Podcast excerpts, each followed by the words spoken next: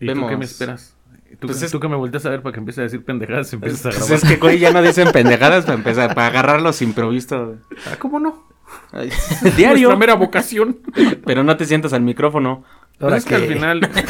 ¿Y ese milagro que vamos a grabar a qué se debe? Pues, no sé, güey. Algunos narratofílicos vieron el causante del por qué no grabamos. Sí, pues sí vieron que se nos atravesó un embotellamiento. Nos, que- nos Esos quedamos que no te dejan embotellados. avanzar, ¿no? Nos quedamos embotellados. Yo sentía que sí te engranjábamos esta vez, Ruso, neta. Ay, pero si achú, ese güey, ¿cómo andaba? Como mi bien sudado, dice. Todavía, todavía. Andaba más Malditas. rojo que pinche tamal de dulce, güey. Es que estaba en la fiesta con maldito Bacardí. Bueno, bendito, perdóname. Bendito, Bendito. Bendito Bacardí Bacardí. estaba con todo. ¿Sabes qué es lo más cabula, güey? A huevos, una botella para todos. Huevos, esa botella se la acabó entre él y yo. A huevo. Y No era esperaba patona. menos de ustedes, Y era chicos. patona, Era ¿eh? una patona, güey, no era una botella sí, de como litro. animales. Tomamos Bacardí como, Como animales. animales. Y todos los demás con su cara de fuchi. Tomando Williams. No, es que esa gente fresita. Esa ¿Cómo están, mis queridos narratofílicos? En una emisión más de Historia Mexicana X, este podcast dedicado a la historia de México. Bien Uh. fea. ¿Cómo estás, Ruso? Excelentemente muy bien sobrio todavía. Qué bueno, ay, ay, consérvate, ¿no? Y te encargo porque el día de hoy va a haber varias grabaciones. No quiero que en la última acabe ya bien torcido, ¿no? Voy paso a paso. Eso, eso, eso. ¿Y tú cómo vas, mi buen Diego del Valle? Con un chingo de calor, papi. Pues aunque Pues- se abre la ventana, ¿no? Me siento así como esos, esos lugares de playa, güey. Así ya que- está abierta la de allá, güey. No tenemos Ya clima, mi jefe, pero pues que corre el viento, ¿no? Ya Esos este- ventiladores de foco, te hace falta uno, ¿no? Que haga un chingo de ruido, pero que nos Tengo un ventilador, pero es un chingo de ruido, güey. Y ese es el pedo que el micrófono lo va a captar y va a valer madre. Oye, oye, el Diego sí trae el de mecánico, güey. ¿Para qué? Con la camisita de tirante y la gorra de Nueva ¿Te York. presento a los mecánicos? y el vulgar soy yo. El vulgar Es, soy yo. es naquísimo este, güey. Pues este programa le toca dirigirlo al buen Diego. Es correcto, mi hermano. Hoy hablaremos de un hombre, una leyenda, un monstruo del deporte mexicano. Hablaremos del más grande mexicano que haya pisado un cuadrilátero. El santo. No. Hablaremos de un lord de mexicanos siendo mexicanos. Un perfecto ejemplo de la frase sexo, drogas y rock and roll, pero con guantes de box. ¿Qué te Así que, sin más ni menos, comenzamos.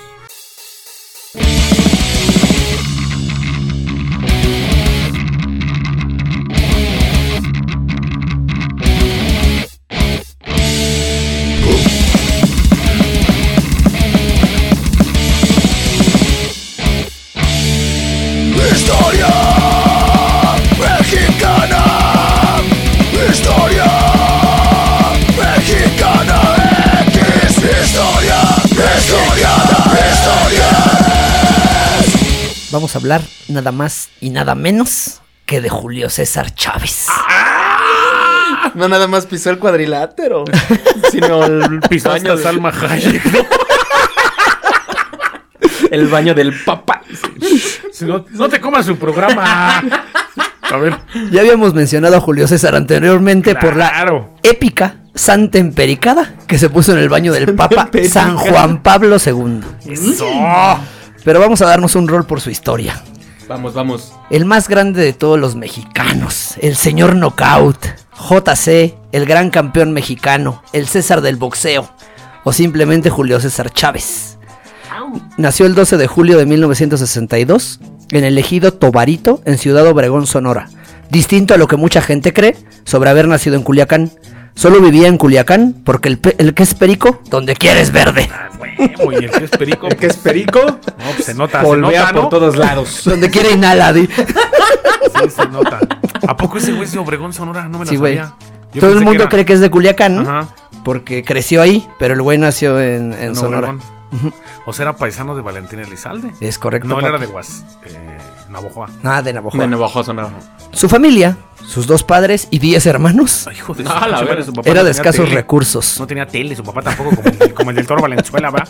Pues era de escasos recursos, güey. Pues el padre, aún siendo trabajador, no le alcanzaba para mantenerlos. Lo, que también, lo que los llevó a vivir en un vagón de tren abandonado. A huevo. El padre era alcohólico. A huevo, para abrir pista, ¿no? No me alcanzaba para mantener a mis hijos, pero sí para pistear. Como los de historia mexicana X. Tomaba barato. Pero ¿quién de aquí tiene hijos? No mames. Julio vendía periódicos en las calles de Obregón, luego en Culiacán, en donde también fue bolero. Ah, Un día, durante la niñez, por poco muere ahogado en un río por cachar una moneda que algún fascineroso le arrojó por divertirse con su necesidad. Por ojete. Tuvo su primer pelea callejera a los cuatro años. No mames. Eso. ¡Eso! Sabía qué pedo, Le eh. sabía el cobre. No le gustaba el box, le gustaba el fútbol y el béisbol, pero al probar los guantes quiso ser el mejor. Eso. Estudió solo hasta la preparatoria. No, pues ya, ya para Pues esos ya es mucho, era un chingo. ya es un Eso ya chingo, güey. chingo, güey. Ese güey tenía el doctorado. Dos tres boxeadores no acabaron ni la primaria, ¿no? Julio César es un exboxeador mexicano que compitió profesionalmente entre 1980 y 2005, obteniendo títulos mundiales en tres diferentes divisiones de peso, superpluma, ligero y superligero. Su récord, 107 victorias, 87 por la vía del knockout, 2 empates y 6 derrotas. Ganó sus primeros 87 combates y perdió por primera vez en su pelea número 90. Mames. Si los nuevos corre y corre a través. No, síguele, síguele. Fue reconocido por su excep- excepcional pegada, su poderoso gancho al hígado, el incesante acoso a sus oponentes y una mandíbula extremadamente resistente. Sí se les pegaba acá como sanguijuela. ¿no? No, y aparte el güey se aguantaba madrazos. Cabrón. Sí, güey, era bien fajador, ¿no? Es considerado uno de los mejores libra por libra del mundo de la década de los 90 y también como el mejor boxeador que ha dado México. Fue incluido en el Salón Internacional de la Fama del Boxeo ubicado en Canastota, Nueva York, en la clase del 2011, nada más y nada menos que junto a Mike Tyson. Ah, se entraron los. Es que sí. Entraron juntos. El Son de la misma generación. ¿Ya puedo empezar a poner paréntesis a tu programa o lo vamos a dejar correr? Ah, A déjalo correr, traigo un chingo de datitos, gordo. Pero ese dato que diste de Mike Tyson. Mike Tyson cayó al tambo en los 90 acusado Sí. de violación. Ah. Ok. No te comas mi programa. Va, va, date, date. Aviéntale la corcholata, gordo. Date, date. En la era moderna del Salón Internacional de la Fama del Boxeo, que data de 1990, cuando se trasladó de las oficinas del Madison Square Garden al museo actual, se han entronizado 140 boxeadores. No les voy a decir toda la lista de todos los boxeadores de los países. Ok. Les voy a dar nada más los 10 que más boxeadores tienen en, en- en el Salón de la Fama. Va, va, va. Dos de Islas Vírgenes. No, ¿Quiénes? No, para la ver. Sí, sí, sí. Dos de Corea del Sur, dos de Italia, dos de Cuba nada más, cuatro ingleses, cuatro argentinos, cinco panameños y el top 3. De los panameños estaba el manos de pera. Durán, ¿Es correcto? supongo. Cuatro argentinos, o sea que sí aguantaban los putazos en la nariz. Sí. En el top 3, 8 de Puerto Rico, Ah, 17 mexicanos. O sea, ya es una diferencia súper cabrona con el resto del mundo. Ok. Y 73 gringos. Eso ya es, porque la sede está en su casa. es correcto. Por Pero. Hasta Rocky Balboa deben tener en. A Creed, a Creed también tienen a Apolo y al otro, ¿cómo se llama ese viejo? eh, el- El ah, sí. Está bien buena, ya vi las primeras dos, güey, buenísima. La tercera va a estar chida. Sale hasta el Está canelo, compa. ¿Ya Sale hasta el canelo. se? ¿Sí? Pues ese güey es este. Socialité nada más, güey. No, por eso, déjalo en paz. Traigo la lista de los 17 mexicanos. Échalos. Pura eso joyita, sí, ¿eh? Eso sí lo merece. Pura joyita. A ver, a ver, a ver, a ver. El a ver. primero, José, el mantequilla Nápoles. Eh, carajo, ese era Papá, negro como la maldita noche y buen boxeador. El segundo, Rubén, el Púas Olivares. No papi. mames, ¿a poco Uy, el el Puesto puro- Olivares? Una joya. Mi papá se empedaba con él aquí en parque. Sí, güey, era. Porque vivía en el Tejocote allá en Fobiste. Fue el segundo. Pero el Púas era el Púas. El Púas sí, Sí, estaba. hasta en películas con el Vicente Fernández. Ese güey se empedaba en todos lados, güey. El pinche Púas andaba en todos los barrios. es como si- cotorreando. Era de la Bondojito. Es como si nos hacemos famosos. No mames, yo chupaba con esos güeyes ahí en Villa. El tercero Oye, fue Salvador. Haciendo, haciendo el pequeño, discúlpame Sí, que te sí, sí, saca el rey de todos, pero el mantequilla de Nápoles murió en la miseria. El. Paso Olivares Casi todos. igual, güey. Casi todos. ¿Quién sigue? Sal- Salvador Sal Sánchez. Carajo, joya. el máster de Santiago Tianguistenco, Estado de México. Allá en ese pueblo tienen un monumento bien verga ese güey. El Sal Sánchez. Era ¿Llegas a ese pueblo? también, ¿eh? Todos No. chuparon con él. todos los viejitos, aquí entrenaba, aquí era foto, todos sacan foto con él. Pues es cagado, pero vas a una cantina, fotos de él con el dueño, chavo. Se- seguro tienen guantes empeñados por chelas, pedos así. Ya. ¿No, ¿No tienes más datos de él? Eh, no, ahorita nada más agarré Murió en un güeyes. choque automovilístico de frente en un Mustang en la carretera de Acapulco. No, Era de las máximas promesas del box. Me atrevo a decir, y una retofílico me dará la razón o me mentará la madre, pero ese cabrón tenía más feeling que Jorge César Chávez, pero murió más chavo. O sea, apenas estaba saliendo a flote su carrera cuando valió Y, y- y aparte había menos competencia, cabrón, en la época de Sal Sánchez que en la de Julio 70, César. 10 años antes que este güey. Pero bueno, el, el cuarto es Carlos El Cañas Zárate. Ese sí no lo topo. El quinto, Miguel Canto El Maestro. No lo topo. Eh, luego Vicente Saldívar, el zurdo de oro. No lo topo. Este nombre está joya, ¿eh? Ultiminio Sugar Ramos. El, ultiminio. Ay, güey. Hasta. El siguiente, José El Pipino El Cuevas. pipino. El Yo no pipino, sé ese ese güey güey de sí. niño a un circo aquí a Villa. Tengo un guante firmado por el Pipino que me regaló un amigo. Era máster. Me regaló un amigo que tiene un... un- Ahí anda, todavía ese güey no se ha muerto. Sí, ahí anda. Tiene un gimnasio de box. Que llegó un la día subasta. ese güey a dar como una cátedra.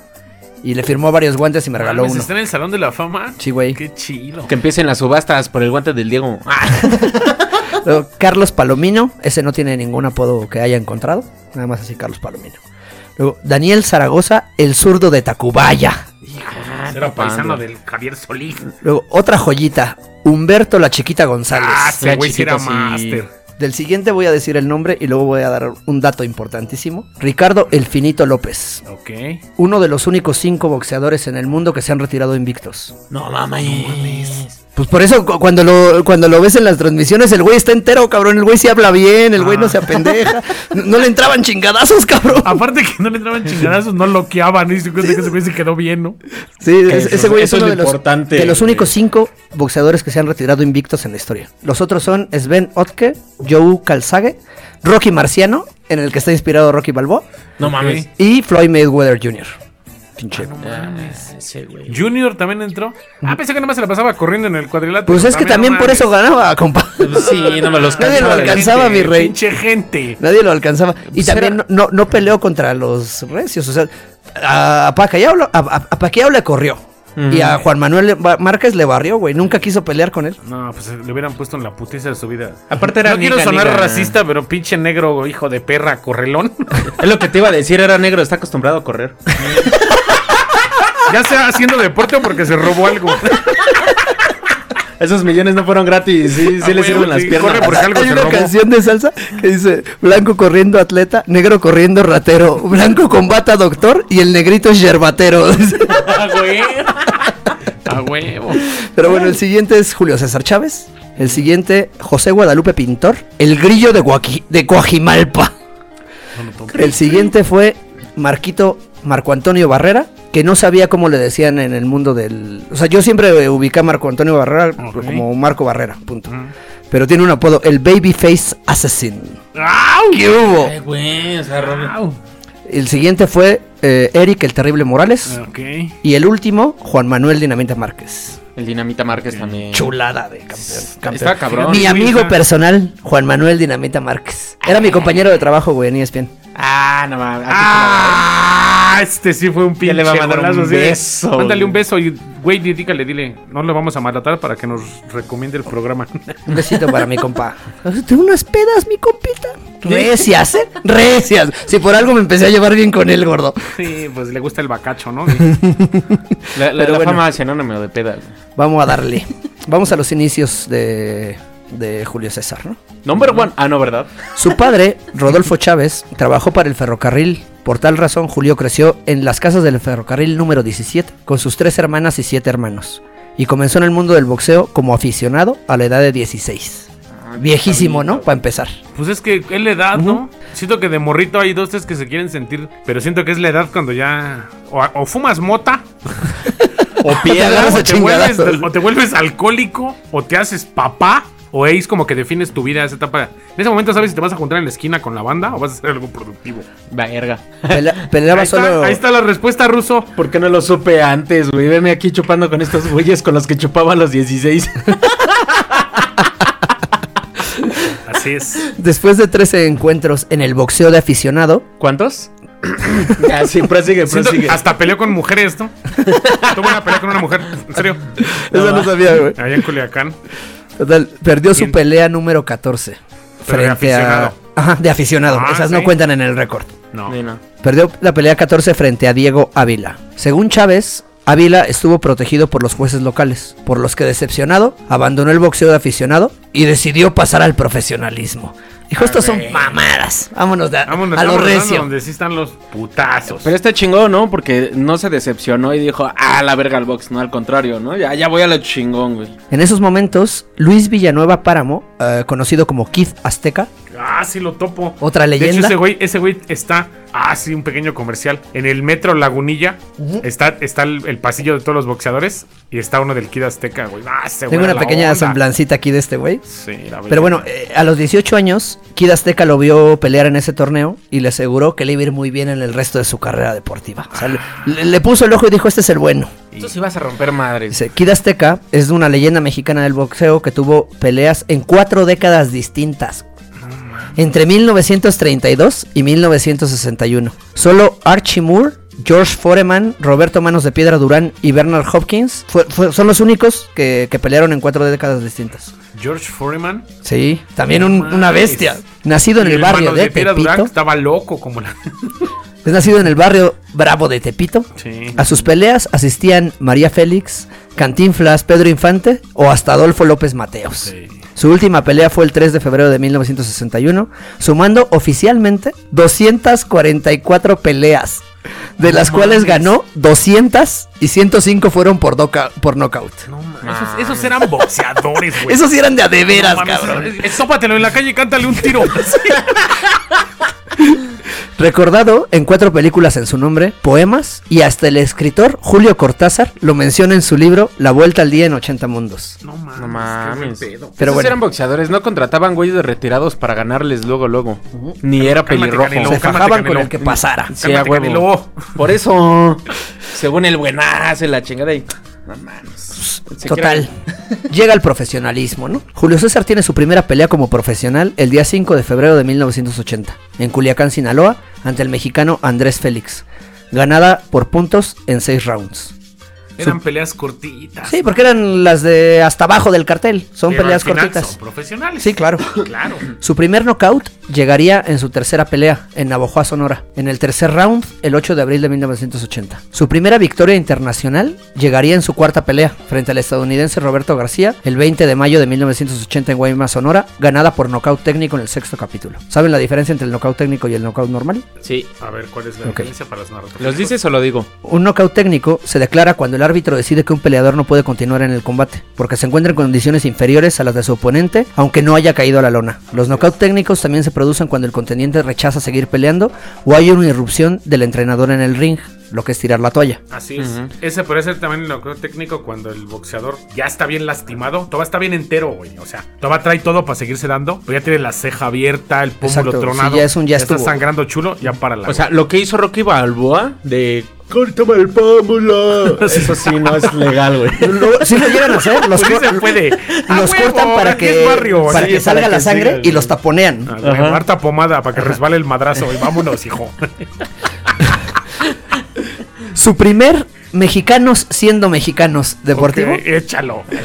Llegó en, en su decimosegunda pelea, el día 4 de marzo de 1981. Julio César se enfrentó a Miguel Ruiz en Culiacán. Al final del primer asalto, conectó un golpe que noque- noqueó a Ruiz. El, pri- el- el golpe fue propinado en el momento exacto cuando sonó la campana. Fue amonestado y Ruiz fue declarado el ganador por una controversial descalificación. Al día siguiente, sin embargo, Ramón Félix, quien era el manager de Chávez y miembro de la comisión de boxeo de Culiacán, cabildeó la alteración del veredicto, se modificó y se programó declara- se, se declaró ganador a Chávez. ¡A ¡A huevo! Usando influencias, papá. Mexicanos siendo mexicanos, cabrón. Carnal, si ya sonó la campana, el primer putazo es válido. Pero es que también acaba de sonar apenas. Es como cuando te dicen choca los guantes, choca pero en tu nariz, culero.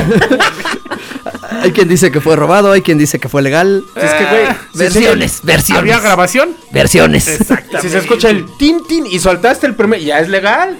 Sí, pues, Ya sonó la campana. Hice hincapié en el, en el término de tirar la toalla, porque justo hace un par de días mi, uno de mis hermanos este, me dio un dato increíble que ya después lo busqué. Dije, ah, cabrón. Normalmente se asocia la expresión al mundo del boxeo, Ok. a un gesto con el que el entrenador de uno de los púgiles puede forzar el abandono de su pupilo. Sí, porque dice, "Está- te están rajando sí, tu madre, estuvo. hijo. Yo, yo paro esta masacre. Pocos saben, en cambio, que la frase tiene un origen más antiguo, relacionado curiosamente con el mundo de los baños termales romanos.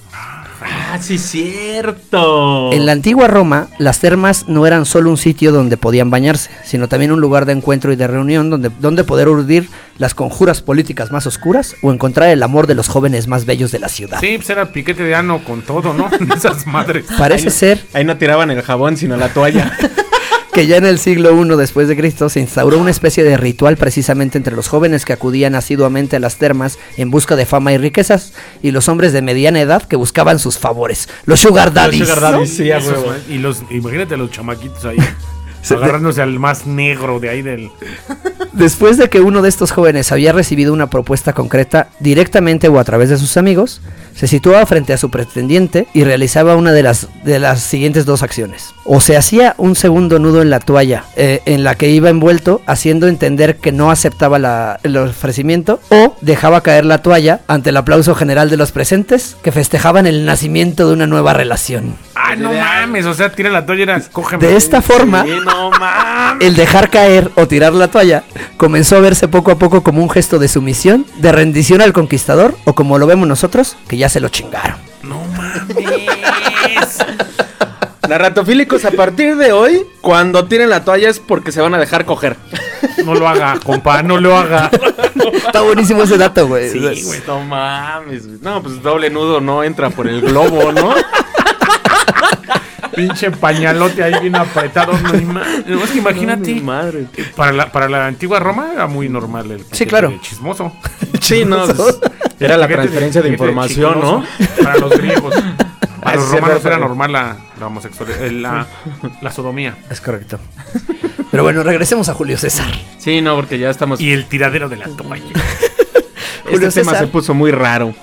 Ganó su primer campeonato el 13 de septiembre de 1984. El título mundial de boxeo superpluma del CMB, Consejo Mundial de Boxeo, venciendo a su paisano Mario El Azabache Martínez en Los Ángeles, California. De la Sabache Martínez. El 19 de abril de 1985 defendió su título contra Rubén Castillo, derrotándolo en el sexto asalto. El 7 de julio del 85 derrotó a Roger Mayweather, tío, El y tío entre- del Floyd, el tío y entrenador de Floyd, Ay, güey. ¿Sabe qué pedo? Ese por la vía del knockout en el segundo asalto.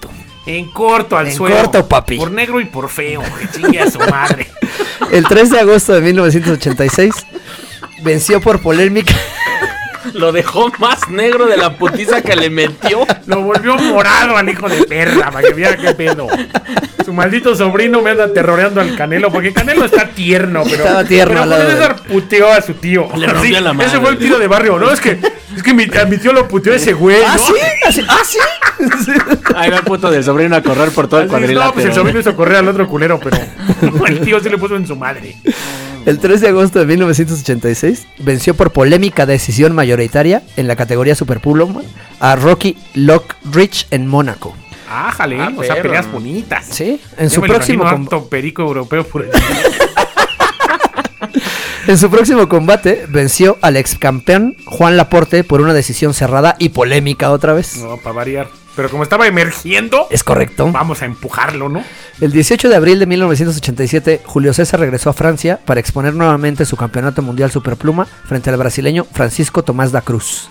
Ok. Esa pelea es un mexicanos siendo mexicanos por lo mamador de Julio César Chávez. ¿Por lo Se, mamado. se realizó en un antiguo coliseo romano en Nimes, pues quería mostrarse como un auténtico gladiador romano batiéndose en duelo en un coliseo. A ver, la chingada Él sabía qué pedo, él sabía qué pedo. Guerrero de barrio. Se mamó, güey. Bien cabrón. Chávez, Lo más mamón sería que haya entrado con túnica y todo el pedo, güey. no te extrañe, eh. La neta no sé ahí güey. amarrados acá viendo. Pero igual y sí, cabrón. Hubiera estado bien verga. Chávez se impuso con facilidad por nocaut técnico en el tercer asalto para defender por octava ocasión su cinturón mundial superpluma del CMB. Julio César defendió con éxito su título del CMB superpluma un total de nueve veces. El 21 de noviembre de 1987, Chávez se trasladó a la división de peso ligero y derrotó al campeón de la AMB. Subió. Sí, subió de peso. Subió de peso. Y en su primer combate, campeón de la AMB, contra Edwin Rosario, por nocaut técnico Ese en el undécimo asalto, otorgándole el título. En el asalto final, Julio César conectó, imagínate el, el ta- el calibre de este cabrón, contra el campeón de un peso arriba de él. En el último asalto, Julio César eh, conectó 73 de 91 golpes que le tiró al otro cabrón. Imagínate la madriza, güey. putiza. Aquí en la esquina, cuando la banda está briaga, te conectan dos, tres putazos. Y ya. Se- Imagínate 70. La cadena Un HBO combo acá, pinche combo de Kino Fighters. La cadena HBO mostró el porcentaje de conectados de ambos peleadores durante la contienda. Rosario conectó 264 de 731 golpes lanzados, el 36%. Ok. Julio César tiró 703 743 golpes, acertó 450. Ah, qué el 61% de los golpes que le tiró le entraron, cabrón. No. Y el otro güey no se cayó. Antes no se murió a la vez. Ahí es donde dice uno, güey, boxear es jugarte la vida, güey. O sea, uno lo ve como un deporte. No mames. Y todavía no. aguantó, o sea, se, se la pararon porque le dijeron ya estuvo, cabrón, Ya pero no lo tiró, güey. Ahora sí que ya te están dando la putiza de tu vida, güero, diría el mascarita, ¿no? Te van a dar la putiza de tu vida y sigues de picudo aquí arriba. Ahí se aplica el meme de los Simpson de ya déjalo, lo vas a lo estás matando. Lo vas a matar, ya está muerto. No mames, es que imagínate cu- 400 450 vergazos. Y como en dices, media hora, ¿no? O sea, no, ¿cuánto? sexto round, No, en el onceavo, güey. Ya en el Ah, onceavo se lo ya de- 33 ya, güey. minutos con los descansos. En 45 minutos te metieron 400 vergazos. No, está chingón el 450, o sea, de madrazo por minuto. No, de madrazo por. No, no son como 40 minutos, como 10 por minuto. promedio. y como dices, aquí en el barrio ya te conectaron dos y ya valió. Ya estás, ya están llorando. Ya están llegando a tirarte paro con tres putazos. Total, el 16 de abril del 88, Julio César derrotó a Rodolfo Aguilar en el sexto asalto por medio de nocaut técnico. Más tarde ese año unificó sus cinturones del AMB y el CMB, venciendo a José Luis Ramírez por medio de una decisión técnica. Ramírez venía de vencer con mucha polémica a Pernell Whitaker, en lo que fue nombrada la peor decisión de la década en un combate de peso ligero, pues toda la prensa vio ganar amplio al norteamericano, pero se sabía que don José Sulaimán y Don King estaban muy interesados en poner a Chávez frente a Ramírez. Y una victoria de Whitaker entorpecería los planes. Sí, el pues combate entre Chávez y Ramírez terminó cuando un cabezazo accidental abrió la frente de Ramírez y el médico detuvo la pelea. La decisión de los jueces fue por la puntuación que se llevaba hasta ese momento en la pelea. Chávez, por llevar la ventaja en las tarjetas, fue declarado ganador. Mexicanos siendo mexicanos. Corrupción, Ya, ya, ya. apuestas y dinero. Es que imagínate cuánto billete había de por medio en una pelea con ese cabrón. Güey, don José Sulaimán y Don King eran unos mafiosos increíbles. Es lo que te iba a decir. Pues Don King Don sigue, King- canal, sigue. No, estando Don King ahí a la apuesta, no mames. Ese ruco sigue moviendo al- los hilos del box. No, el. José Sullivan ya se quebró, ya está su hijo, ¿no? Su hijo. Presidente del. CMB. Don pero King el, sigue- el Don King sigue haciendo mamadas. Ya no tiene tan alto su cabello, pero todavía tiene sus. Ya- ya sus no tiene, güey. pero se lo sigue parando su calva. sí, ese pinche viejito era el terror. Llega Es- entonces el ascenso de Julio César al peso superligero. Julio César deja vacante, vacante sus títulos de la AMB y el CMF con fin de avanzar a la división de los superligeros. En su próximo combate, conquista el título mundial CMB de peso superligero. Otra vez al primer combate, campeón. Al derrotar a Roger Mayweather por segunda vez. Por puto, por negro. Mayweather no salió de su esquina después del décimo asalto, dándole la victoria a Chávez. Tiró la toalla. Eso debería haber aprendido su puto sobrino. Chile esta me dieron ganas de sacarme un tiro. Ah, En güey. 1989, Julio César derrota al futuro campeón Sammy Fuentes por nocaut técnico en el décimo asalto. En su próximo combate, venció al invicto Alberto de las Mercedes Cortés, que llevaba 44 y 0, por medio de nocaut en el tercer asalto. No mames, en corto. En corto. Suelo, hijo de perra. 17 de marzo del 90, Chávez se enfrentó al talentoso campeón invicto superligero de la FIF, Meldrick Taylor, en una pelea por la unificación del título. Mientras que durante toda la pelea Taylor estaba derrotando a Julio César Chávez, con su paciencia característica, comenzó a castigarlo lenta, pero efectivamente. Va a variar. Al llegar el último asalto, Taylor comete el error de irse a un intercambio de golpes frontal contra Julio César, que lo superaba en pegada y veteranía, y lo derribó restándole solo 16 segundos a la pelea. Taylor se levantó a la cuenta de 6 y al ser incapaz de responder en dos ocasiones a la pregunta ¿estás bien? Debido a la distracción causada por su propio entrenador Lou Dava, desde la esquina, el árbitro Richard Steele, Steele aprovecha y detiene la pelea decretando ganador a Chávez con tan solo dos segundos en el reloj. Pero fíjate, al final es una mamada. O sea, ahí nos estamos dando cuenta, como buenos narratofílicos, que también hubo dos, tres manitas. Sí, negras. claro. O sea, na- na- nadie le quita que fuera chingón, pero hubo un montón de cosas que Que decías, lo favorecían. ver, sí, pues sí. El business. Sí, Muchos fanáticos del boxeo y miembros de los medios de comunicación a nivel internacional se indignaron por la decisión, mientras que fanáticos mexicanos, siendo mexicanos, opinaron que el árbitro estaba en lo correcto poniéndole fin a la contienda. Chinguen a su madre. Steele defendió su decisión diciendo que su preocupación era la salud del peleador, independientemente de cuánto tiempo le restara a la, pelea. Dijo, la detuve porque Meldrick había recibido mucho castigo, muchos golpes bastante duros y era hora de que se detuviera. 400, también lo entonces, güey. Dice, no, no soy cronometrador y no me importa el tiempo. Cuando veo a un hombre que ha tenido suficiente, detengo la pelea. Los análisis del médico que, exa- que examinó a Meldrick después de la contienda mostraron que sufría serias lesiones en los huesos faciales y había un exceso de sangre en su orina. Mames. Imagínate O cuántos. sea, no, no fue a lo pendejo, cabrón. O sea, imagínate los putazos en los riñones, güey. Es que, aparte como referee, Tórax. cualquier reporte, eh, reporte, cualquier deporte de contacto, también si tiene alguna lesión que los marque de por vida o hasta los maten, quedan en investigación los referees. Entonces prefieren evitarse el pedo Y y dice, no tú no si paraste la pelea cuando ya lo tenía bien loneado. Así de no mames, ya está bien puteado. Por si no había quedado claro que sí le puso una madriza, el doctor lo confirmó, cabrón. Sí, Imagínate no, que ya. te dejen los huesos de la jeta puteados. Sí, molida No, la todos cara, güey. rotos, güey. Nah, Y con todo y guantes. Imagínate cómo pegaba ese perro con pura venda. Imagínate la investigación, ¿no? De por qué no paraste la pelea, si No, ya final bien sí morado. o sea, sí. O lo Era- controvertido fue que fue a dos segundos de que acabara la Sí. pelea cuando la puntuación Yo la paré, yo la paré o sea, antes. la sí. puntuación estaba en contra de Chávez. O sea, Sí, si no, no. lo hubiera parado, hubiera perdido la pelea. güey. Por eso fue la controversia. Pero la paró bien, güey. Le puso una madriza, cabrón. Pero tiene razón el referee, no mames, no trae reloj, güey. Ese güey le vale verga, veía los putazos. Sí, ese güey veía cuando Dice, por lo controvertido y a la vez espectacular del desenlace de esta pelea, la revista de Ring, que es como la más eh, aceptada eh, en el deporte. Como lo llegó a hacer de Rolling Stone con la música rock, ¿no? Exacto. Como lo llegó a hacer ya no. Ay, pero ya sale Bad Bunny en la portada. Por Ya eso te no digo que ya no, güey. Por eso te digo que ya no, güey. La revista The Ring la, no- la nombró como la pelea del año en 1990 y, pe- y posteriormente la pelea de la década para el destino de los 90. Tras vencer a Taylor, Chávez realizó una pelea optativa frente al norteamericano Do- John Duplessis y posteriormente la Federación Internacional de Boxeo le dio un, un ultimátum para defender el cinturón de dicho organismo frente al retador mandatorio, quien era el peleador colombiano Rafael Pineda, que tenía récord de 26-1 con 24 knockouts y era entrenado por uno de los mejores entrenadores de la época. Y 10 Grammys. Chávez optó por abandonar el cinturón de la federación. Dijo, mejor no me aviento el tiro.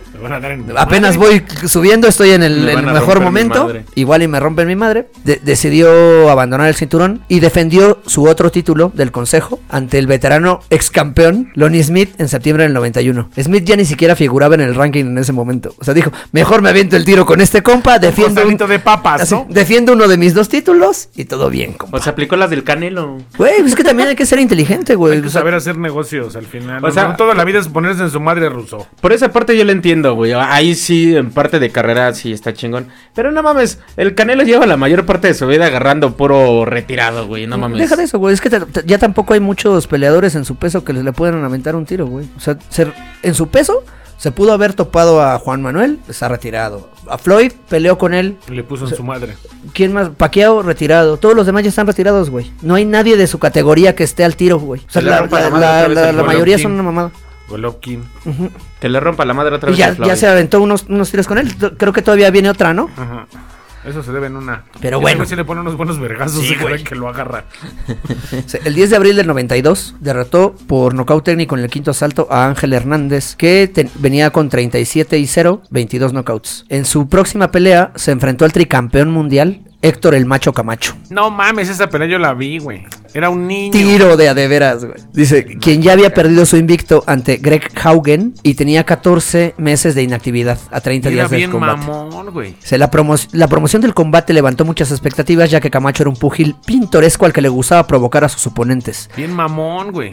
Y la rivalidad entre México y Puerto Rico era muy rentable a pesar de que el boricua claramente no pasaba por su mejor momento. Fue la última vez que pudo marcar las 140 libras y nunca volvió a coronarse. O sea, otra vez lo agarró mermado, ¿no? En la pelea, Camacho fue abucheado y criticado por su táctica de mantenerse huyendo y abrazando durante toda la contienda. Raro, pues así está ahorita el box, ¿no? Es lo de hoy. Es lo que está de moda. Correr. Julio César lo derrotó por decisión unánime, reteniendo así su título del CMB. Vi unas fotos de, de esa pelea. Güey, la cara del, del macho Camacho, güey, está hecha mierda, güey. O sea, está hecha mierda. Y, y- y Julio César está como si nada, güey. Acá ya como güey, sí tenía su Quasimodo. cara así, ¿no? Sí tenía su cara como Quasimodo ya. Julio ¿no? tenía Ya. cara de vergazos. O sea, Julio ya tenía su cara así. En 1993 llegó la gran pelea, cuando se enfrentó al mismo Greg Haugen que le había ganado al Macho Camacho. Antes de la pelea, Haugen se dedicó a insultar y menospreciar el récord de 82 victorias sin de Chávez, diciendo, son 82 taxistas de Tijuana que hasta mi madre hubiera podido noquear. Sí Dice, le echó, sí le echó huevos. la Sí, pelea taxistas. se, se mamó, güey, se mamó, se mamó.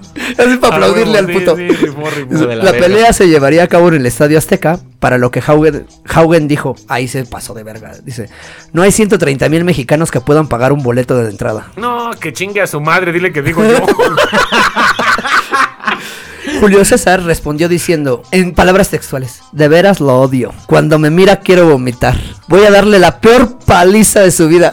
Te vamos a dar la putiza de tu Vamos a vida. dar la putiza tuya, hijo de tu pinche madre. Pero ese güey tenía acento norte. Ajá, voy a hacerle tragar sus palabras. Y bien duro. Haugen quedó desmentido en ambos casos. 132.274 personas se presentaron estableciendo un récord de asistencia Culo. y vieron cómo Chávez lo golpeaba duramente y al instante se retiraba con clara intención de castigarlo por los insultos. Ah, güey. Para el quinto asalto, el árbitro había visto suficiente y detuvo la pelea. Fue una victoria por nocaut técnico para Julio César. Después de la pelea, le dijo a Haugen, ahora ya sabes que no peleó con taxistas. Y el, y el pendejo hijo de puta, le, neta aplausos, güey. Le contestó, pues deben de haber sido taxistas muy rudos, güey. O sea, de todos modos son taxistas. Y chingas a tu madre. Y, y le aventaba una cubeta así. Y a la salida, hijo de tu pinche madre, otras nos damos el calentón. Como el típico güey del bar eh, que lo sacan del bar. Ya todo puteado. y, Allá afuera te voy a romper tu madre. Pero, pero afuera nos vemos, hijo. No, pues es que no. Imagínate la madriza. Dice, más tarde ese La año, humillación. más tarde ese año se anota una victoria por nocaut técnico otra vez sobre el contingente clasificado como número uno, Terrence Ali. Después de 11 defensas exitosas del título superligero, Julio César Chávez decidió retar en peso pactado de 145 libras a Pernell Whitaker por el título welter del CMB en septiembre del 93. A lo largo de la contienda, Julio César lució frustrado por la técnica escurridiza de Whitaker. Antes de que se anunciara la decisión, los comentaristas de televisión estaban de acuerdo en que Whitaker había ganado el combate y ni siquiera consideraban una decisión reñida. Whitaker dominó el combate con su estilo de pelea evitando el intercambio con Chávez, pero el resultado de la lucha fue, fue un polémico empate, con solo un juez a favor de, Whit- Whitaker, lo que permitió a Chávez eh, seguir oficialmente invicto. O sea, fue el primer empate, dudoso otra vez. Pero es que al final se le hubiera puesto una putiza. Pero es que también eso, eso como me caga del box, güey. Abrazos y corre. Vamos a boxear, hijo de perra. No vamos a hacer el amor. No vamos a solucionar todo a madrazos. Este, bueno, años después, Chávez confesó que fue justo en ese año cuando se disparó su adicción a la cocaína. Aquí empieza la parte divertida, amigos. Mexicano siendo Venga, mexicano. venga, venga. Pa, pa, Ya pa. escuchamos mucho deporte. Desde el 18 de diciembre de 1993 derrotó al campeón británico invicto Andy Holligan por medio de un nocaut técnico en el quinto asalto. Oh, gracias, qué belleza, caballero. Qué capuchino, dice. Saludcita, compás. Salud, salud. Ah, pues salud, mira. Salud, salud, salud. Eso. Ay, no más. Estas no se rompen fácil, ¿verdad? Un poquito sí. Se Julio César declaró alguna vez que nunca estuvo de acuerdo en pelear el mes de enero, ya que descansaba y no entrenaba durante el mes de diciembre debido a las fiestas decembrinas y de fin de año. Ah, Básicamente le gustaba diciembre. mucho disfrutar la, disfrutar la nieve de esas épocas. Ay, la nieve con todo. Es que agarraba diciembre. Agarraba diciembre con todo ese güey. Sí, esto se lo vieron en unas entrevistas hace poco. Sí, no, le "A mí me gustaba. latía ponerme la madre en enero. Es que en enero yo daba la madre y no traía yo preparación. Pues todo diciembre yo en la pinche fiesta. y no. Pero en, enero de 1994 se enfrentó a Frankie Randall en una pelea que esperaba ganar fácilmente. En cambio, Randall, quien era conocido por tener el mejor jab del boxeo en esos días, le derribó por primera vez en toda su carrera profesional y ganó por una decisión dividida, perdiendo ¿Qué año Chávez el título. 94. 94. 14 años Pero es que lo agarraron en enero, compa. Lo agarraron en enero. Pero 14 años de putazos también, espérate, ¿no? Papá, ¿eh? Mexicano siendo mexicano otra vez. Dale, dale, dale. Chávez no admitió su derrota y culpó de la derrota al árbitro Richard Steele, curiosamente el mismo que le detuvo la pelea a dos segundos de, de terminar. No mames. Dice, quien le restó dos puntos debido a varios golpes bajos, los que finalmente hicieron la diferencia en la puntuación. Ok. En mayo del 94, el CMB ordenó de inmediato una revancha y Chávez recuperó el título por medio de una decisión técnica. Cuatro meses después, ya es mayo, ahora sí. Sí, ya, ahora sí. ya de la madre, unas semanas después, vamos a darnos en la madre, ¿no? Ya me bajé la cruda del mes, ya entrené, ahora sí. La pelea fue muy reñida. Un choque de cabezas accidental abrió un gran corte en la frente de Chávez en el octavo asalto. El árbitro pidió que el médico lo revisara, este luego dio sus instrucciones de detener la pelea. En virtud de las normas del CMB, a Randall, quien en apariencia empezaba a aventajar el combate, se le restó un punto y de inmediato se le dio la victoria en las tarjetas de puntuación a Chávez. Ah, pues mexicanos siendo mexicanos, ¿no? Entre el 93 y el 94 se especuló en más de una ocasión con un combate estelar entre Chávez y el argentino Juan Martín Colli, quien también ostentaba varias defensas exitosas de su, corona mundial Welter Junior de la AMB. Dicho combate suponía la unificación de los dos títulos mundiales más importantes de peso welter, ya que Chávez ostentaba el cinturón del CMB y el látigo Colli era el campeón vigente de la AMB. Pese a que la pelea fue anunciada incluso por Osvaldo Rivero, representante de Colli, eh, para septiembre del 94 en Las Vegas, finalmente nunca llegó a tener lugar.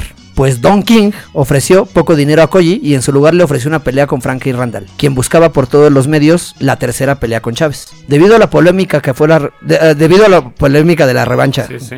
nos dice, de ese modo Don King mata dos pájaros de un tiro, poniendo en el ring a Koji y a Randall en lugar de poner a alguno de ellos frente al César.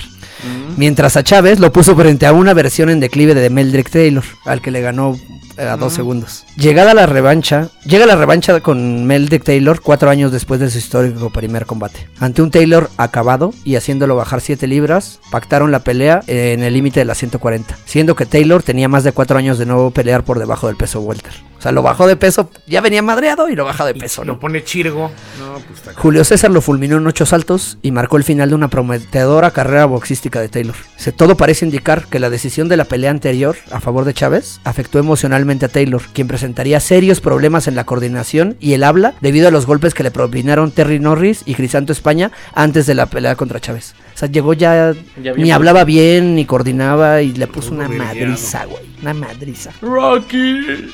Lo retiró y estaba mucho más chavo que él. No mames. Corta el párpado. Córtame el párpado.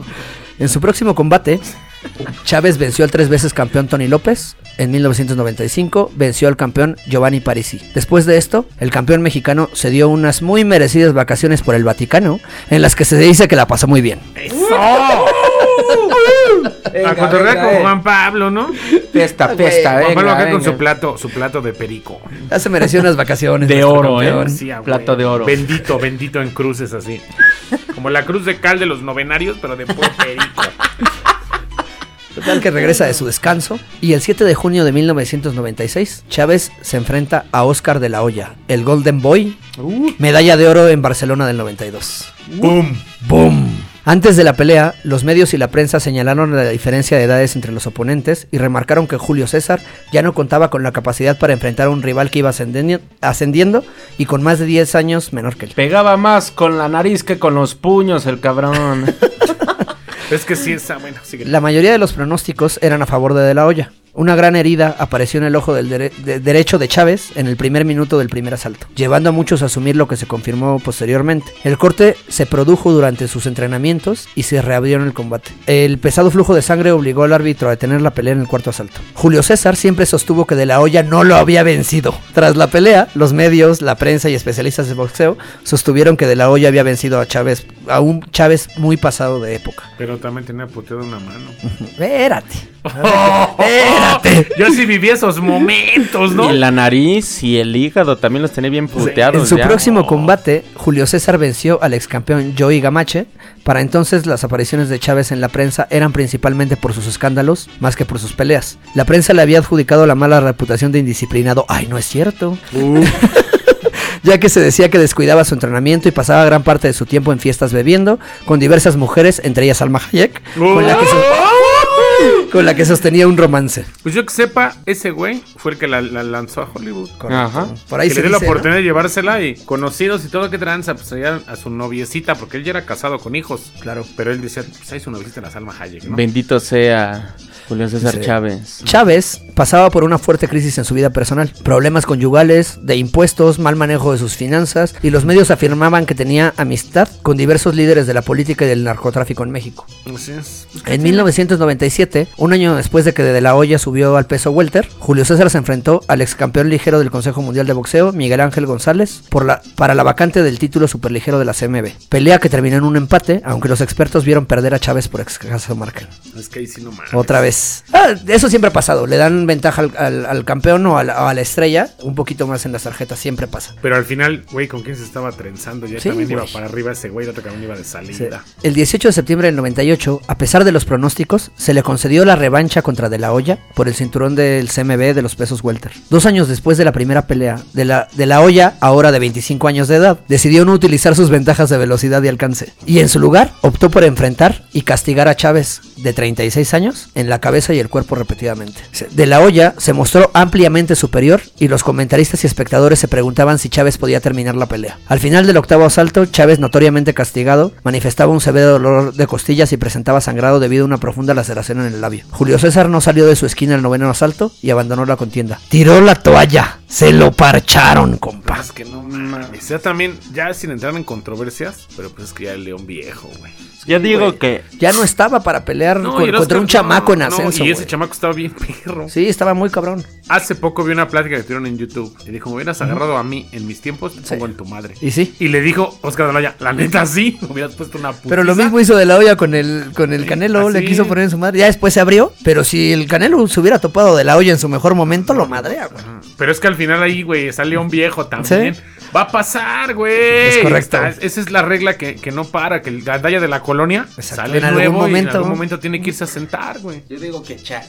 Total, después de la revancha con De La Hoya, ganó dos peleas más para después caer en el descono- con, con el desconocido boxeador estadounidense Willie Wise. ¿Y ese perro quién es? Y luego ganó una pelea más en el 2000, a la edad de 38 años. Julio César sabe, eh, a la edad de 38, Julio César desafió al campeón ruso Kostia Tsiu por la corona de los superligeros. La basura. La basura de fondo, a huevo.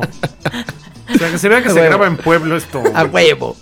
Este, el campeón, Siu, conocido por su formidable pegada, era el amplio favorito y los medios lo describieron como una contienda virtualmente imposible de ganar para Chávez. Después de recibir severo castigo por parte del campeón y caer a la lona en una ocasión, el árbitro detuvo el combate en el sexto asalto y Chávez perdió por nocaut técnico. Es que también que andaba de verga, ya, tío. Ya, ya, tío, ya siéntese, tío. y seguía ya, de pinche... Y retó al campeón, cabrón. O sea, otra vez, güey. Ya, jefe, tranquilo. Después de la victoria de 2001 sobre Terry Thomas en Ciudad Juárez, Julio César se retiró. Sin embargo, en uno más de sus capítulos de Mexicanos siendo mexicanos, el 24 de noviembre de 2003 en Tijuana, México, salió de su retiro para vengarse de la derrota ante, ante el desconocido Willie Wise y le puso una madriza, lo, noqueándolo en el segundo asalto. Fue como de, ah, sí, perro. Así. Todavía te pongo en pinche madre. Si no te voy a cargar acá. Se aventó las chidas y lo madrió. Y, pues, estaba, estaba caliente de que ya, ya no podía. Dijo, ¿con quién sí puedo? Con el pendejo ese. Sobre él. otra vez. A huevo. En abril del 2004 regresó al ring, afirmando de nuevo que esa sería su última aparición. En esa pelea llamada Adiós México Gracias, derrotó a su antiguo enemigo Frankie Randall por decisión en la monumental Plaza de Toros México. El 28 de mayo de 2005 apareció una vez más en el ring de boxeo derrotando a Iván Robinson. El 17 de septiembre de 2005 en Phoenix, Arizona, a los 43 años de edad, Chávez sufrió una derrota por nocaut técnico ante el poco conocido Glover Wiley. Su, su esquina le ordenó retirarse antes del comienzo del quinto asalto, debido a una lesión de tiempo atrás en su mano derecha. Ya, jefe, ya está mal, ya, no sea necio. Necio, de esos güeyes Ya le van a pagar, pero ya, des en paz. Así como el resortes con sus boxeadores. Así me lo imagino. Los periodistas señalaron esa derrota como resultado de su fuerte adicción al polvo de hadas. Y tiempo después, el mismo Julio afirmaría que su adicción a la cocaína era tan fuerte que ya no veía un boxeador en el ring, sino tres. Tras ese combate, Bien loco salió. tras ese combate, Chávez le dijo a su promotor Bob Arum que esa era su última pelea. Ya, carnal, ya estoy mal, ya. Ya no podía, güey, o sea, ya ni veía, ya le entraban No, todos pues los ya. chingadazos, o sea, Sí, pero ya también. ya se metía 40 de más. Güey, ya tenía 43 años, ya no. Güey, a los cuantos se retiró el paqueado. Pues sí, pero Pacquiao sí se cuidaba, cabrón. Este güey no. Un seguía entrenando a los mexicano. 50. No mames, pero el paqueo se, se retiró ruco, güey. Pues Pacquiao sigue bien entero y ese güey sigue entrenando a pesar de que ya se retiró. Sigue teniendo una... Es como el Van Damme Sí. del box. Claro. Van Damme ya bien ruco y todo, pero sigue estirando No las piernas así como gimnasio. No, no de mames. tráiler a tráiler así. Abriendo las patas. No mames. Una pequeña re- de- retrospectiva después de su retiro, ¿no?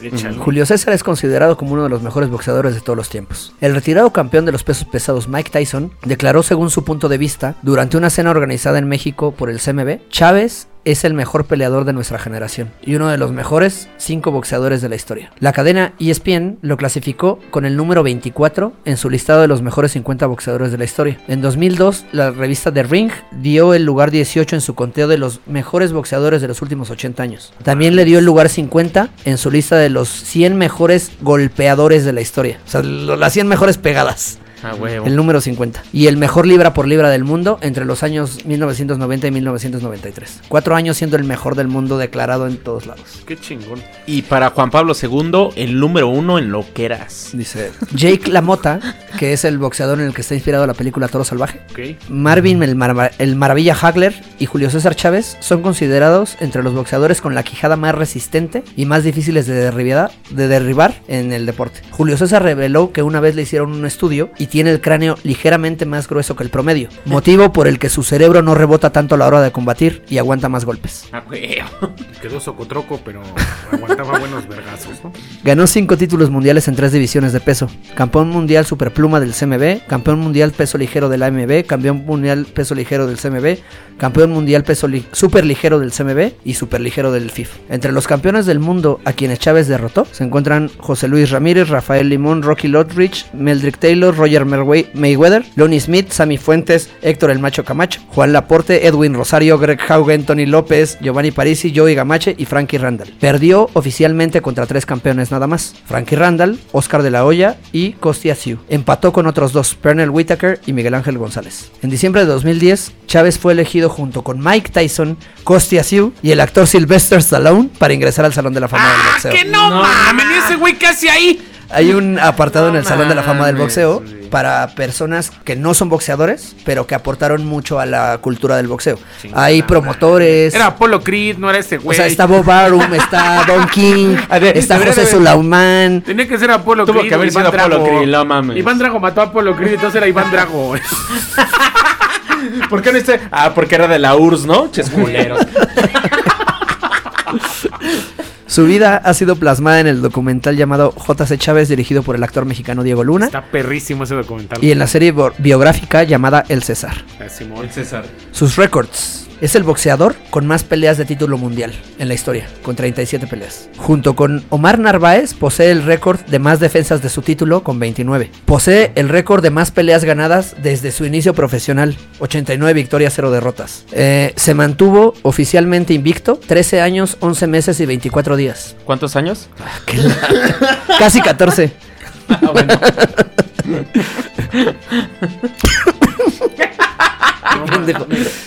De- después de Joe, de Joe Luis, es el segundo boxeador con mayor número de peleas de título que ha, que ha resuelto por nocaut con 21. Posee la segunda mayor asistencia a una arena con 132.274 personas detrás del récord Guinness.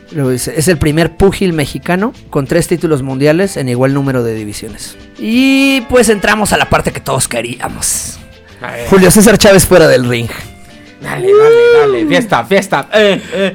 Todos sabemos que hay muchas más cosas de Julio César Chávez por fuera del ring. Aquí les enlisto 15 datitos. Algunos datos de uno de los ídolos más polémicos de la historia de México. Échale. Sácatele lo aquí en la mesa Y, y ya. quiero aclarar que si algún día escucha este programa ese cabrón, quiero que sepa que lo hacemos con el respeto debido, que es una gran leyenda de Es este correcto. país. Porque lo admiramos. Que es alguien que nos enseñó que el box era rajarse su pinche madre. Como no la dejarse. vida. Así que un aplauso para el señor Julio César Chávez.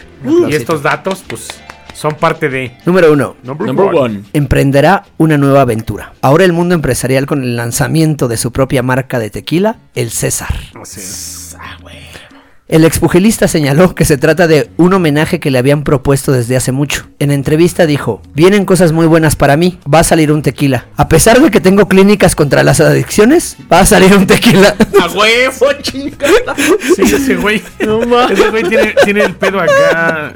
Ha, ha salvado a dos tres güeyes de, de la Sí. loquera. Al darse a conocer esta noticia, el gran campeón mexicano recibió críticas porque él sufrió de adicciones y ahora impulsará una bebida que en exceso genera adicción. Por ello, Chávez es- especificó, va a salir un tequila, pero va a salir con responsabilidad social. La A gente que puede tomar, mis respetos, pero que lo hagan con responsabilidad social y si se pasan, me los llevo a la clínica Baja del Sol. Ah, güey, ya, la Dos suya. pájaros de un tiro. Ah, güey. Diría mi suegro, hay que ser borracho responsable. Uh, perdóname. Número dos. imagínate, espérame, antes de que pasemos el número dos, imagínate que el tequila suelte el putazo como lo soltaba él, güey. No, hombre, con dos Es caballitos. que de hecho el tequila así suelta el putazo. Número 2. Number two. Es bien sabido que Julio César Chávez es tal vez, disculpe usted caballero, es tal vez el peor comentarista deportivo de la historia. Sus aportaciones y narraciones en los eventos de box son tan malas que son una joya. Y algo que le voy a agradecer y aplaudir siempre es que nunca tenga filtros para hablar. Se calienta bien cabrón. Mi ejemplo favorito tal vez es lo ocurrido durante la retransmisión de la pelea entre Chris Ábalos y Isaac Do- Dogboy. Una vez que comenzó dicho combate, Rodolfo Vargas, cronista de TV Azteca, describió a ambos peleadores, dando cuenta que el ganés Isaac Dogboe eh, vestía un pantaloncillo en color blanco y verde perico. A lo que el César contestó: Rodolfo, por favor no me hables de perico. Llevo 11 años limpio, los cumplo este 10 de agosto, pero se me hizo agua a la boca. No me hables de perico porque se me, se me hace agua a la boca. Yo no le pondré el peor título, ¿eh? El mejor. Es que esos son los mejor, comentarios. güey. Esos son los comentarios que llenan, son los que dan rating. Venos, venos. bueno, escúchanos. Sí, a huevo. Tienes razón. Es una joya este hombre. Se rifaba. Número 3. Number three. Number three. El campeón ama los autos. Tiene una colección enorme de los mismos. A huevo. Eventualmente subasta algunos de sus modelos para apoyo a su propia fundación Contradicciones. A huevo. Se- tal vez tenga muy buen corazón o tal vez necesite deducir algunos impuestos. Pero gracias por el apoyo a los adictos. Algún día se lo vamos a agradecer. A huevo, chingada más. Vámonos a la, a la baja del sol todos. Número 4. Number, Number four. four. Al llegar la fama, llegaron complejas relaciones de amistad. Julio se mostraba muy cercano del supuesto promotor Ángel Gutiérrez, quien estaba ligado al crimen organizado con Rafael Caro Quintero.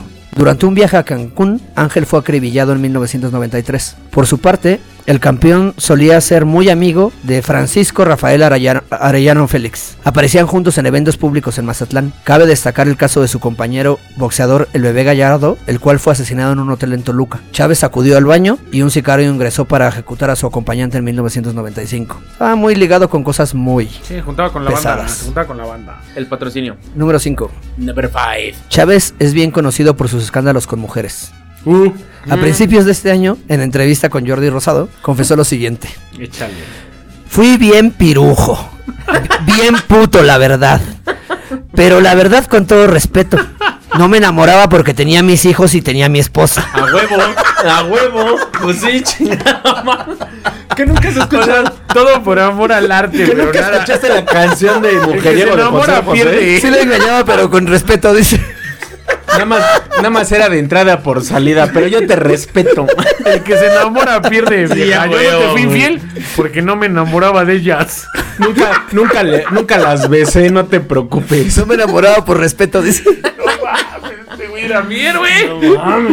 Número 6. Number six. A la fecha, solo ha tenido dos matrimonios. El primero fue Amalia Carrasco, quien dejó su sueño de ser azafata para estar al lado del hombre que apenas iniciaba su carrera en el pugilismo. Producto de su relación nacieron tres hijos: Julio César Chávez Jr. en el 86, Omar Chávez en el 90 y Cristian Chávez en el 93. Ok.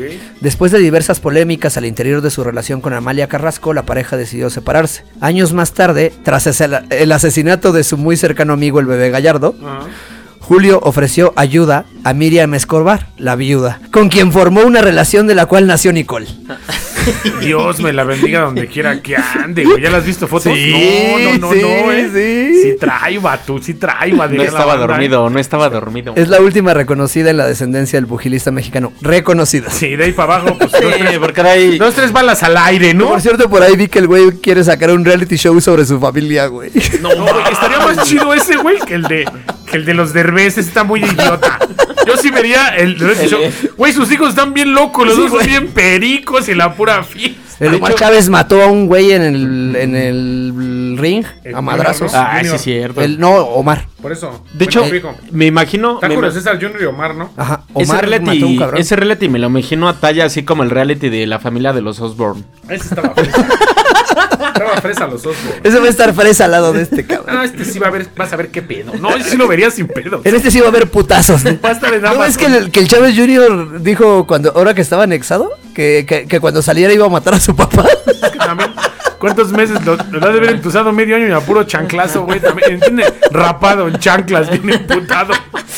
Es que también cuando perdió con el Canelo, Sí, qué le puso una putiza. Qué madriza. ¿Cómo estaban los tres días? Con su ojo morado y, bien pedote y coterrando con su banda. ¿no? Sí, güey. Las, las transmisiones en vivo que se aventaban en su face, ese güey todo. Con las morras, Y volando billetes. Sí, y vamos no, a ver ese reality. Yo sí lo quiero ver. Sí va a tener Los Chávez, así. Número 7. Number seven. En una sección más de Mexicanos siendo mexicanos.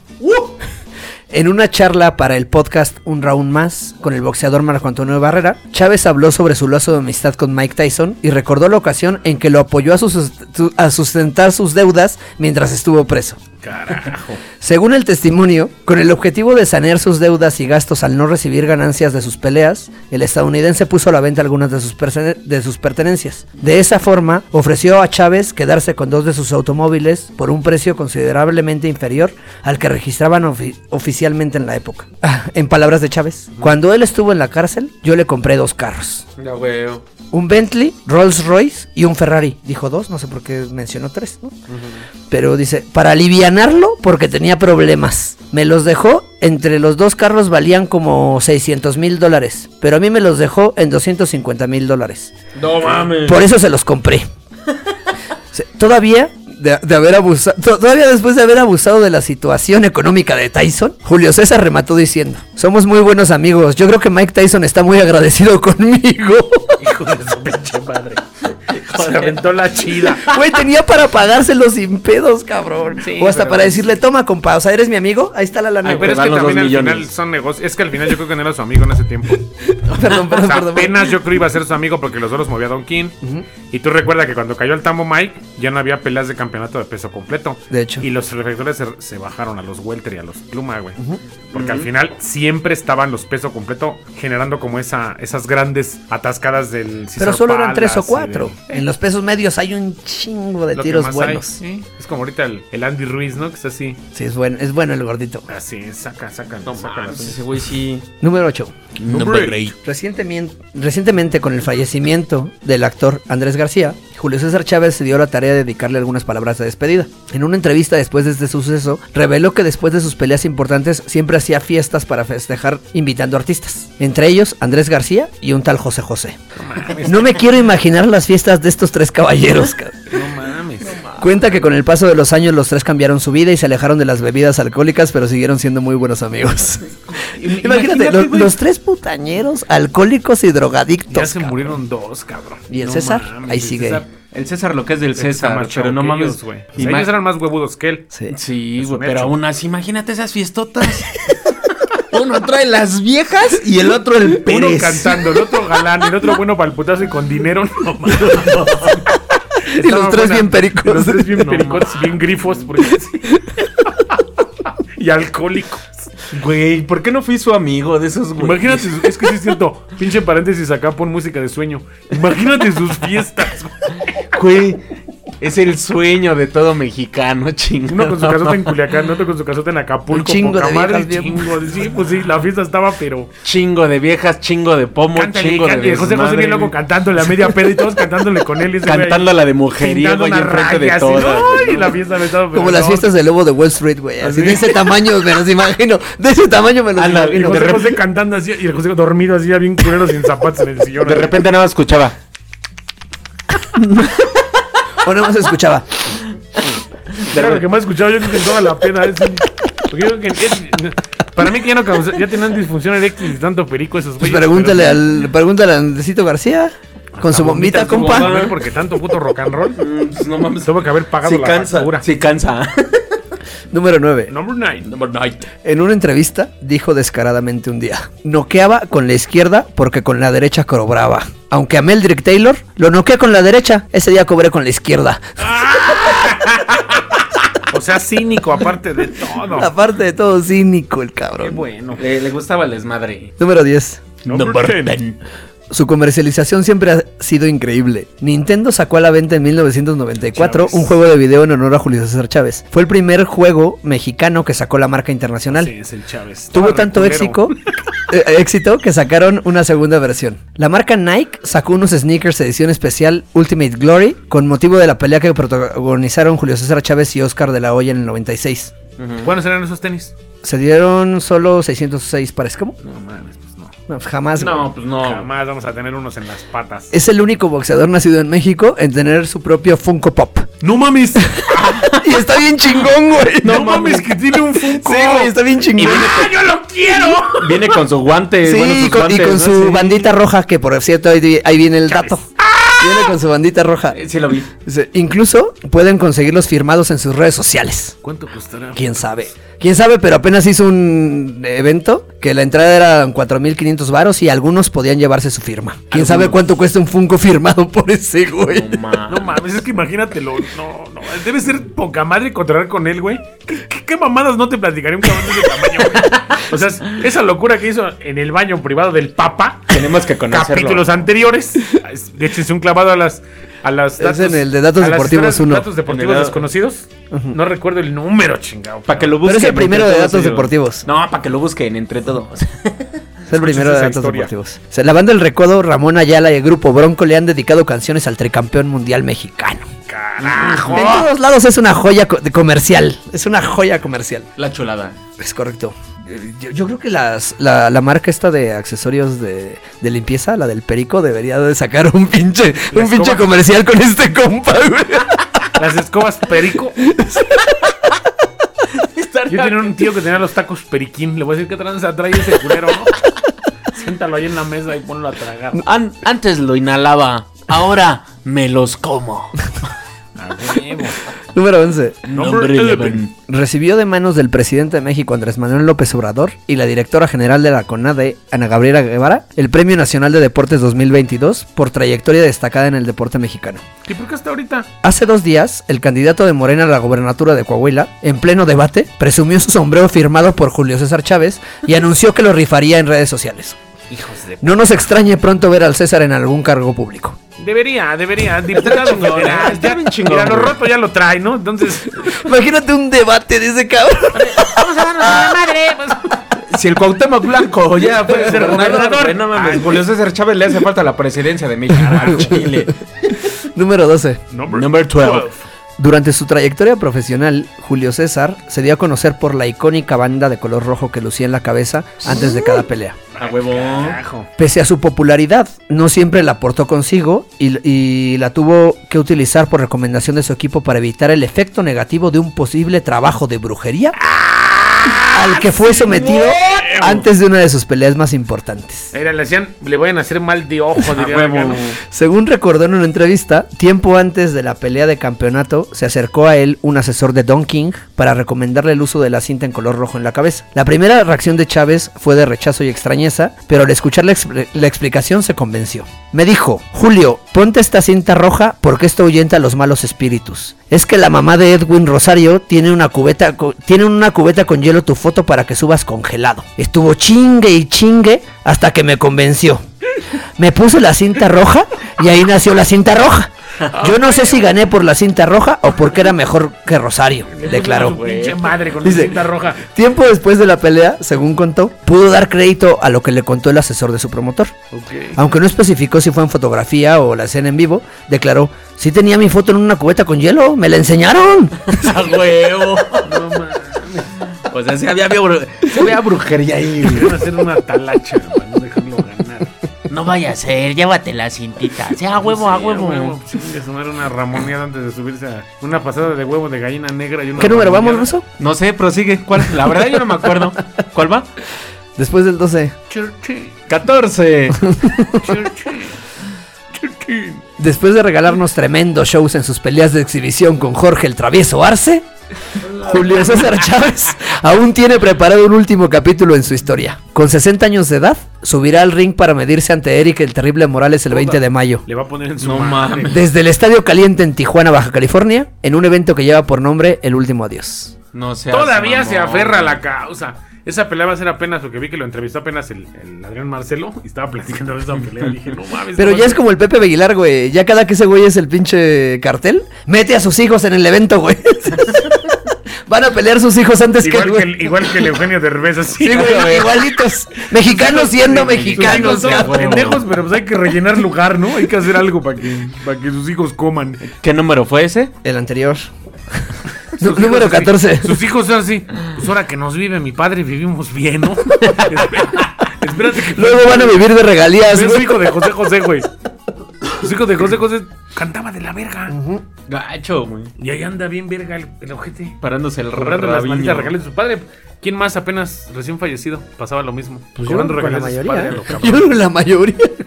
Pues ahí ves el hijo de Chespirito. Pues Andrés García, igual, güey. Sus hijos vivían No, no de, dejó de la fama ma- de no ese güey. ni Pero vivieron de la fama de ese güey. Vivieron de Su fama, pero ese güey sí no. Ay, su hija. Sí, sí la vi. Ay, su hija. Dios me la tenga. Dos, tres filmes. No le hablaba, estaba encabronada con él. Número 14. Number 14. Uno de los episodios más complicados de la vida personal de Julio César Chávez fue cuando el campeón mexicano ingresó a una clínica de rehabilitación y estuvo internado por casi cuatro meses. A base de engaños de su familia, fue anexado y el gran campeón Se dijo, mexicano, vamos a curarnos la mente, vamos por otra chela, vamos a seguir la fiesta. Y lo subieron al carro. así como a todos nosotros, Ah, sí, de- es un mexicano más, Sí, carnal. llegas en chanclas y Era no se quiera pasar de vergas. Imagínate, a ver, agárralo, güey. Imagínate a los güeyes.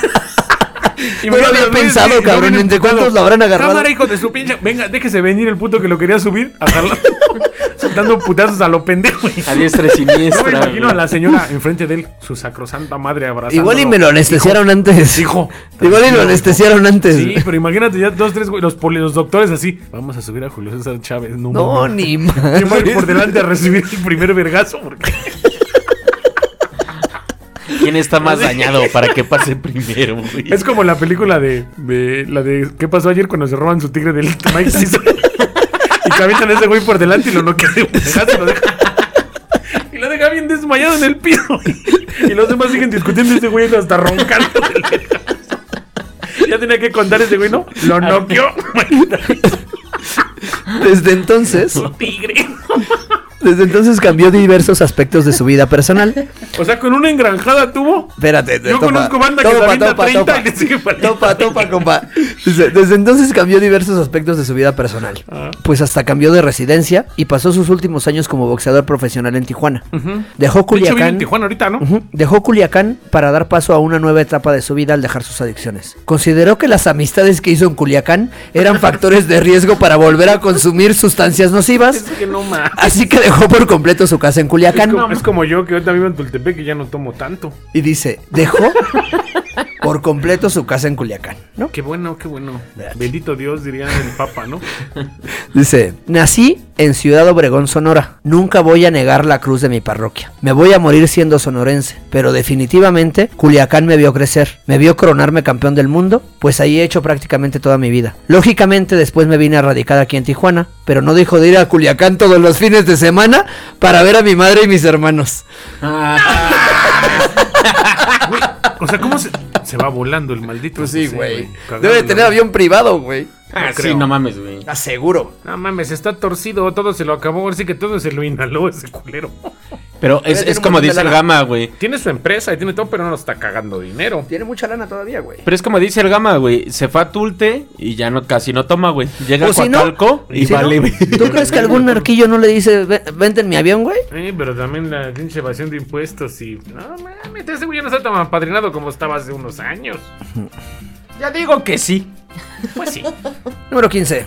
Number 50. Podemos seguir hablando por horas de este maravilloso personaje. Claro. Si quieren saber más sobre su historia, hace un tiempo publicó un libro sobre su vida llamado Julio César Chávez, la, la verdadera historia, donde cuenta más anécdotas que seguro valen la pena. Debe estar emocionante ese maldito libro. Independientemente de ese juego entre la verdad y la ficción, entre el talento y la corrupción, entre el ídolo y el ser detestable. Julio César Chávez es uno de los más grandes ídolos deportivos de este país y al menos yo le agradezco por darle tanto a nuestra historia, a nuestra cultura y a nuestras risas. Así es. La neta, güey. Es un aplauso grande porque qué pendejo va a odiarlo, güey. La neta. Un aplauso, Julio César Un Chávez. aplauso para Julio César. ¿Qué te pareció el programa, mi querido Pues Gama? es que me entra la nostalgia, ¿no? Desde que estás haciendo esas biografías deportivas de los grandes del Toro Valenzuela, porque estas generaciones actuales ya no los conocen. Creo que la generación actual conoce a Julio Chávez por sus desmadres y por ser comentarista, pero creo que los chamacos no saben los logros que tuvo ese cabrón, igual en los ochentas como el... Como el toro y como Hugo. Sí, Eh, los, los 80s, tres estaban a la o sea, par. eh, Esa década, güey, estaban los, los, los de- ya vendrán en futuros, en futuros episodios esa biografía faltante que también tiene que merecerse su lugar completo. Ya les di un, un pre en, Sí, en ¿no? uno de los de datos deportivos, pero ha- hace falta esa, Sí, la de, es- la de al Hugo. final es la que, la que hace falta para ya cerrar los tres ochenteros más perros que ha dado este país. Y creo que sí, sí, fue un, un, un, un- un capítulo nostálgico, pero bonito. ¿Qué te pareció el programa, Rusito? Carnal, la neta sí hacen falta estos programas, porque como dicen, ya no existen deportistas así. No. Actualmente si idolatra a un cabrón, que vale ver, para mí vale verga, güey. Pero tener boxeadores de esa talla, o sea, Julio César Chávez fue de los más conocidos, pero atrás de él hay un chingo. O sea, ya los mencioné hasta el principio, como el Pugas Nápoles, que también yo sé que... Juan Olivares. Pugas Olivares, perdón. Y el Mantequilla Nápoles. El Mantequilla Nápoles. Es que era- quería decir los dos al mismo tiempo. Pero él se hace falta, güey. Y la neta, Julio César Chávez es una eminencia, güey. Lástima de su hijo, ¿no? Que es una vergüenza nacional, güey. Pero pues le echa, intenta, es que ya no tuvo hambre, bien lo dice Cristiano Ronaldo, ya no creció con hambre, ¿no? Es correcto. De ¿Quieren hecho, mandar saluditos por ahí? Ah, yo sí, güey. Ya me reclamaron, güey. Me aventaron la chancla desde el otro lado, güey. Échale. Sí me reclamó Don Chepe.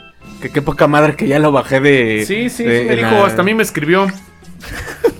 Perdona, pues es que no apareces, pero si es por chamba, qué bueno. Qué bueno que tenga chamba, carne. Porque la neta yo no.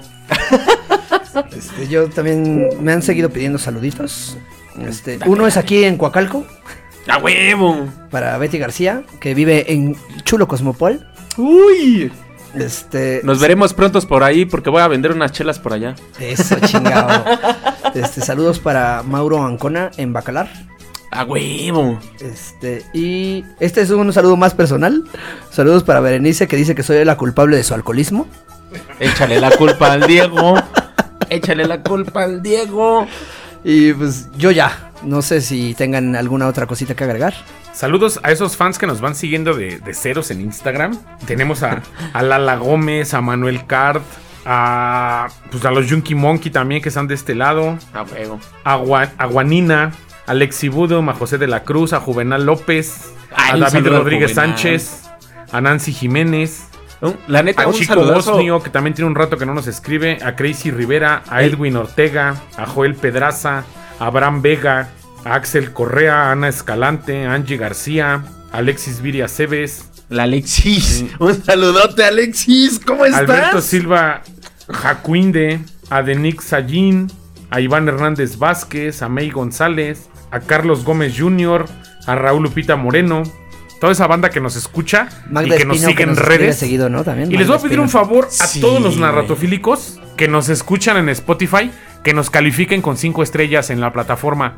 Según las estadísticas de Spotify, nos siguen miles. Hay miles de reproducciones en Spotify y tenemos pocas calificaciones de estrella.